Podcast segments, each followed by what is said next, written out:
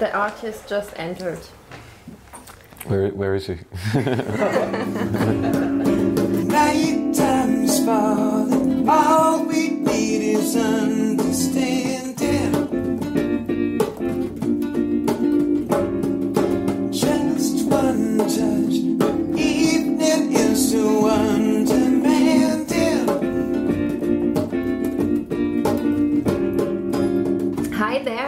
Uh, welcome to Blog interview today with Joel Sarakula.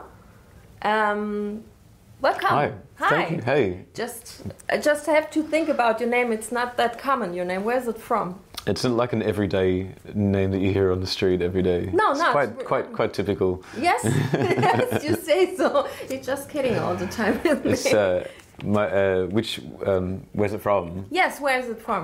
My parents. So it's going to be really silly. No. Um, the, the uh, we did a little bit of an ancestry trace on uh, Sarakula, and it's uh, like a Finnish name. Yes, it sounds Yeah. like Nordic. Yeah, it is. But well, fi- well, Finnish. Australian. Um, yeah, and my grand, my grand, my dad's parents were uh, Ukrainian um, and sort of born in what was the Polish Empire at the time, between uh, the two world wars, uh, while it was part of Poland. Um, but somewhere in history, the name came down from um, Finland to Ukraine or Poland. You know, Wow. yeah, it's, that's I mean that's my dad's side of the family, Yes. and yeah, and Joel they like the sound of the name. They're like Billy Joel. Billy Joel. Yeah. Billy Joel. the, one of the great artists of the last century, and someone I'm I, you know not ashamed to say I do like I like Billy Joel. Nomen est omen. You know this? She's always woman, certainly. No, Norman est omen. It's a Latin Latin uh, saying. What do you say? La- Latin saying, Hmm. like like the name you, you're uh, wearing is the same. which just come to you. What, how do you translate nomen you- est omen? You you you wear the name that you were given. You mean? yes, yes, exactly. But today we are here uh, to to talk about your should talk about names more. I think. about say, background. say we're talking about names. What's your name? What's your favorite name? We're here just to um, talk about your new album, Love Club. Mhm. Can you just tell us what Love Club is about? You mean the name of Love Club? No, the, the name Love Club. Um, It was- It's called- I tell it, the idea, I, it kind of was like organic in, in a way, but my songwriting started to become um, really uh, influenced by by writing romantic pop songs, which is not something I've ever really done before, because they often become cliched. And in fact, I've really avoided ever writing sort of romantic songs and, and, and these kind of love songs. And it just started, I, th- I thought, well, this feels natural now. Uh, I'm ready to express myself in, in that way. And so I was just looking at all the, the themes and facets of, of love. And eventually they sort of had a cohesive feel to them. And, and uh, hence that, that was, you know, one part of why it was called Love Club. So there were there's some my, my variations on the theme of writing love songs, which is something I've always shied away from because I saw it as such a mm. ridiculous cliche. But I guess I was trying to look at doing an original spin on that, on mm. my, my version of that as well. oh, so it is. And I was I wasn't afraid to be emotional and expressive as well. Maybe that's what changed within me. It was nothing to be you know shameful about to write some you know an honest romantic love song. so you open your heart and Yeah, it, all, it all sounds incredibly cheesy now, doesn't it? Kitschy. Um. Yeah. I yes, but kitschig is sometimes good. yeah, I, and this is why I try to avoid like the pitfalls of writing songs like that and try to put an original spin on it. Yeah. So, you know, it's modernized as as well, and or at least there's a contemporary aspect to a lot of those Mm. lyrics. You know.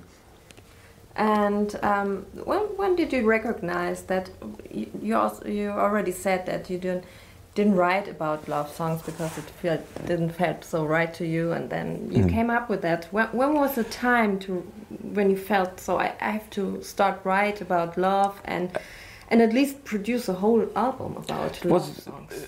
was never like a like one conscious moment that led to that. It was just sort of the songs that were coming out of me were a bit more, uh, a bit more defenseless, you know, like a bit mm. more kind of naked in a way. The the, the songwriting, mm. and I mm. thought, well, that's kind of an aspect of love, isn't it? To to be Yeah. to be unarmed you know, and and just to be put it, you know, express yourself. So yeah, it's not they're, they're not all romantic love songs. Ultimately, only really a, a few of them are.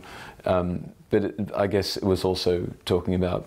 You know, the idea of love is that, that you can be uh, express your emotions. So, they're, they're, they're, they all have elements of that, you know, and a, a truthfulness, I think. Yeah. And then there's a couple of songs which is more flights of fantasy, you know, and, and you know, there's different aspects, but they, it's kind of a theme that, that revolves, that, that sort of roughly revolves Mm. around the album, like, you know, with one or two exceptions maybe. Talking about a club, love club, who, who would you invite to to join? And that's a, that's an interesting question. Um, I don't know. Uh, a theoretical love club. I mean, the, the idea of the love club was that it, it could be open to, to everyone, you know, um, and uh, people from any background and any age. Uh, it was sort of non non discriminatory love club, and that was also an idea because I thought we're in an age now where uh, where people aren't really communicating with each other so naturally, uh, and and um, people with different opinions are entrenched in, in their camps, and and there's like there's a breakdown of, of, of expression and communication, and uh, so yeah, and and a couple of the songs sort of have that that's. I pull that into the lyrics, especially understanding in, in trouble. It's essentially where that's coming from, like an, an idea of the breakdown, the current. Understanding in Trouble are two songs of your album. Yeah, that's right. Yeah, Un- Who, who's done? check it out. Listen. Understanding and in trouble are two songs Yeah, on, two on songs the album, and they they're very much about like this kind of current breakdown of communication and Mm-hmm. in our political climate, you know. So that was that was a, that was a thing. So I, I guess calling it Love Club as well was maybe Mm-hmm. like just a a response to you know all the, the the horrible things that are happening. Mm. You know what I mean in the world. Yes. Um, yeah, well, let's just, I'll just call it Love Club, you know, because that's and it's not necessarily simple or, or like or, or or or silly lyrics, but you know, mm. I think there's like it's a thought through process which I mm. came to arrive at all the lyrics. But I think it's a nice label just to to to say to stick on something and say this is a, a rejection of of all the sort of negative media Things coming up. and, and, and, and these kind of entrenched oppositions which are just Yes. sort of growing and festering around the world at the mm. moment.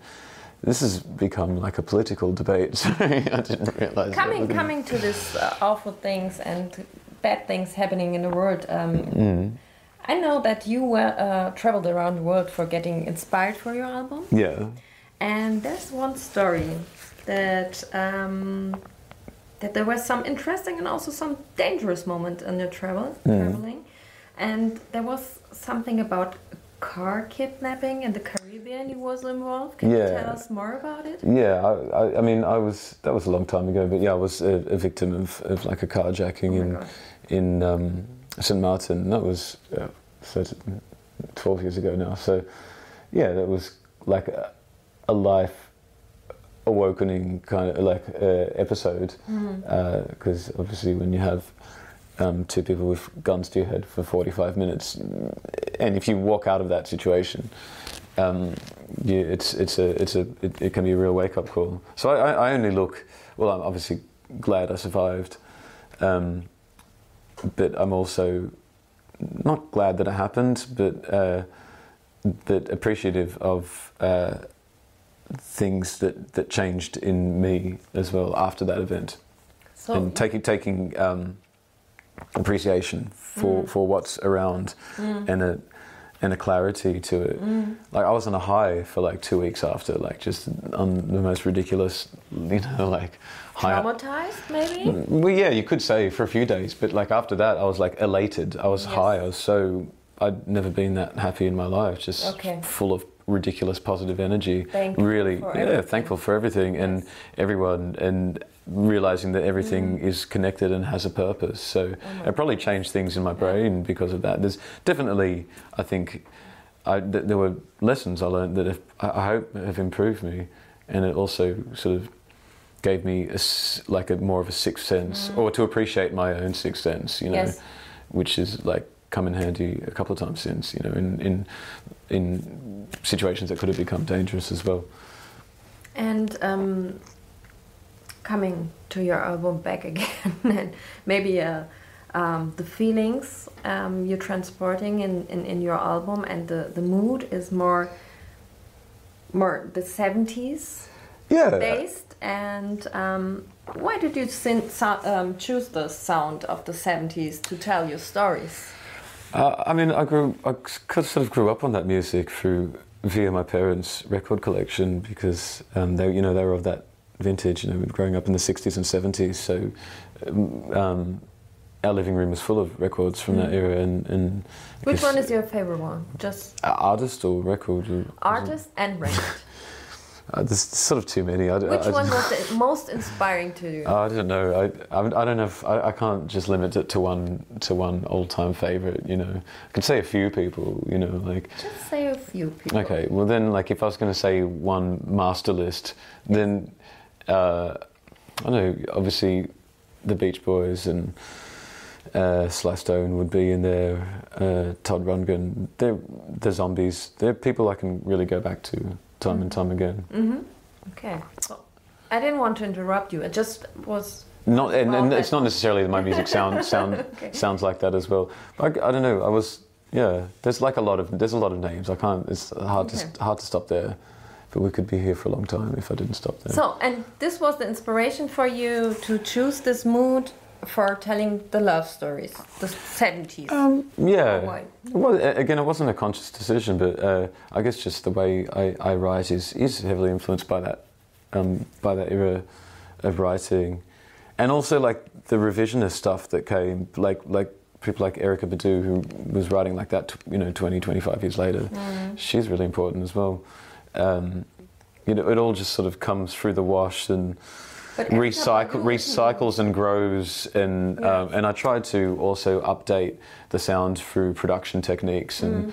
you know, it's- it's pretty heavily processed as well, Mm. um, and that's kind of a common thing to do in this day and age, uh, and and update also the the the relevance of it by by doing really contemporary themed lyrics. Mm-hmm. Yes. So yeah, you can't obviously be stuck in the past, and you can't recreate a false past. But there's also fun trying to do that as well, Mm. and that's also for me part of the, the enjoyment of the game. Although I'd, Mm. I, I don't want to be seen as necessarily just a retro artist. You know, I think that would be kind of limiting. Mm.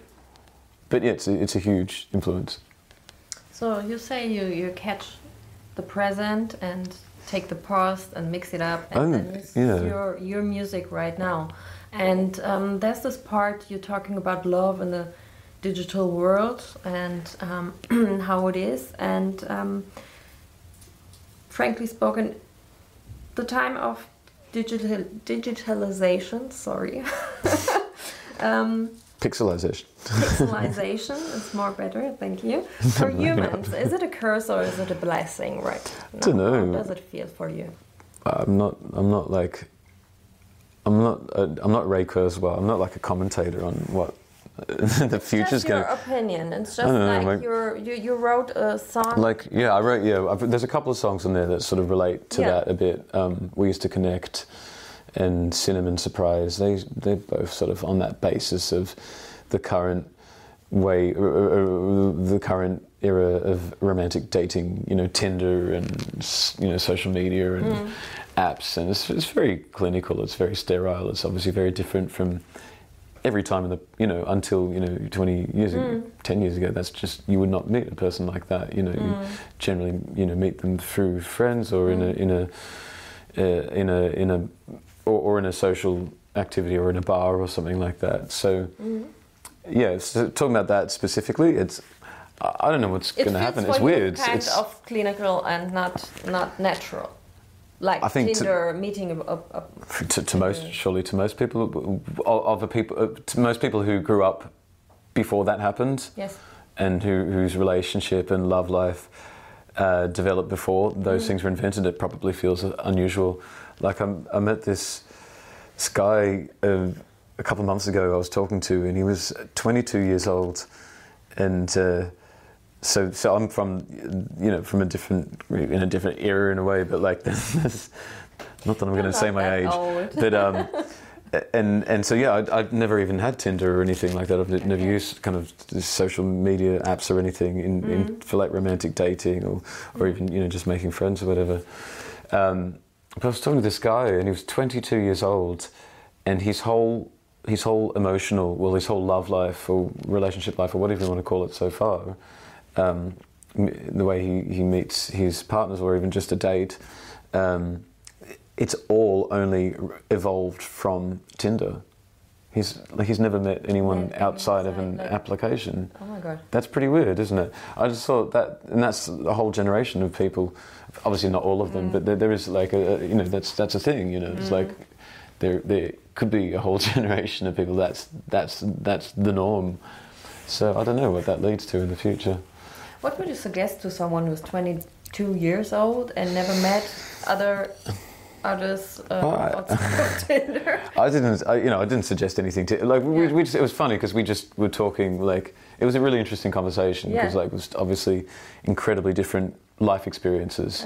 You know, just act, polar opposites really, and so it was just really. It was, I, you know, I learned a lot just hearing about his experience and trying to come to terms with that. And I, I can't. No, I would never. I'm never going to like judge anyone or recommend anything that that for anyone at the age of 22 Yeah. to do. Like that's not my part to do. But it's mm-hmm. it's more just sort of observing how peculiar that is. That situation. You know, it's like what a world. You know, and, and What you a know, word, yes. you know.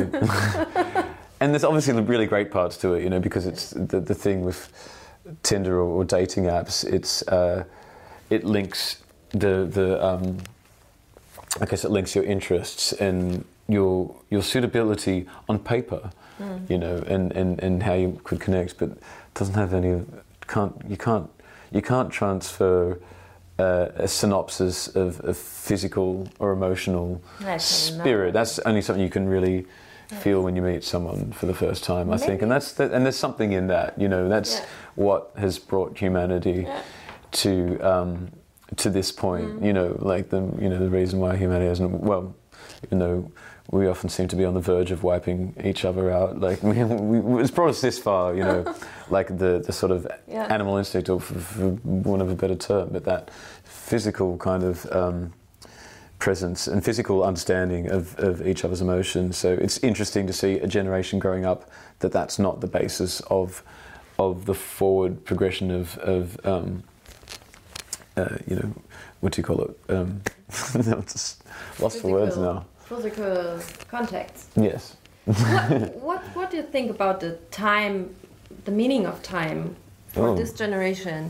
This maybe is they don't this have is any getting time. complex. Yeah, maybe I feel like I need like I need a like a, a smoking um like a, a pipe. We should, you, we should have Do we pipes have here. something here? Excuse me, I don't know. Just, just sort of sit here. It's like very philosophical conversation. No, because I think this We is not really, this is not that uh, uh, philosophical. When you when you think that if you can find your match and you don't have to live with them two years to recognize that this person is not the real person you want to live with, you know. Right. Just to find out, um, oh my god, I, I didn't know that he likes uh, pizza with peanut butter. Oh, to learn that And, stuff know, afterwards, you mean? afterwards. yeah. Some Well, and that's you can that, go through. I, I know two people actually who are in love with each other, use Tinder, and now are together. So they Well, are this side. So that, that well, they're, yeah, they're going to say the opposite to what I said before, which is Mm. like, well, but yeah, the animal instinct and the initial emotional Mm. pull might be really valuable for connecting to people, but maybe there's nothing to, to back that up. Along, maybe there's too many differences in st- Mm. Yes. in style. And opinion and politics and religion and taste and blah blah. blah. There's so many so many things yes. that, that make up our lives. But I also think that if the the the initial physical connection is that strong, and there's some there's some crossover and similarities, then that's ultimately going to be quite powerful. Mm. Powerful, I think. Okay. Well, in my experiences, has been. But I'm I'm no doctor of love, even though I called my album Love Club. Maybe one Doctor of. Love. There's there's there's, there's a Doctor of title. Love. Wasn't it uh, Bootsy Collins is the doctor of love? He definitely know. is, Yes, yeah. he is. Bootsy. Yow. Thank you very much. We're finished. I'm I'm done. I'm, I'm done here. everything Is, everything is said. I think we have time. We got philo- philosophical questions and think we've and covered your, and your album also. I feel we covered a lot of ground here Yes, in Love- terms of in terms Love of Club. Welcome to the Love Club. Thank you very Welcome much. to the Love Club. us. Hope you enjoy the album safely in the comfort of your own home. Bye. Bye bye.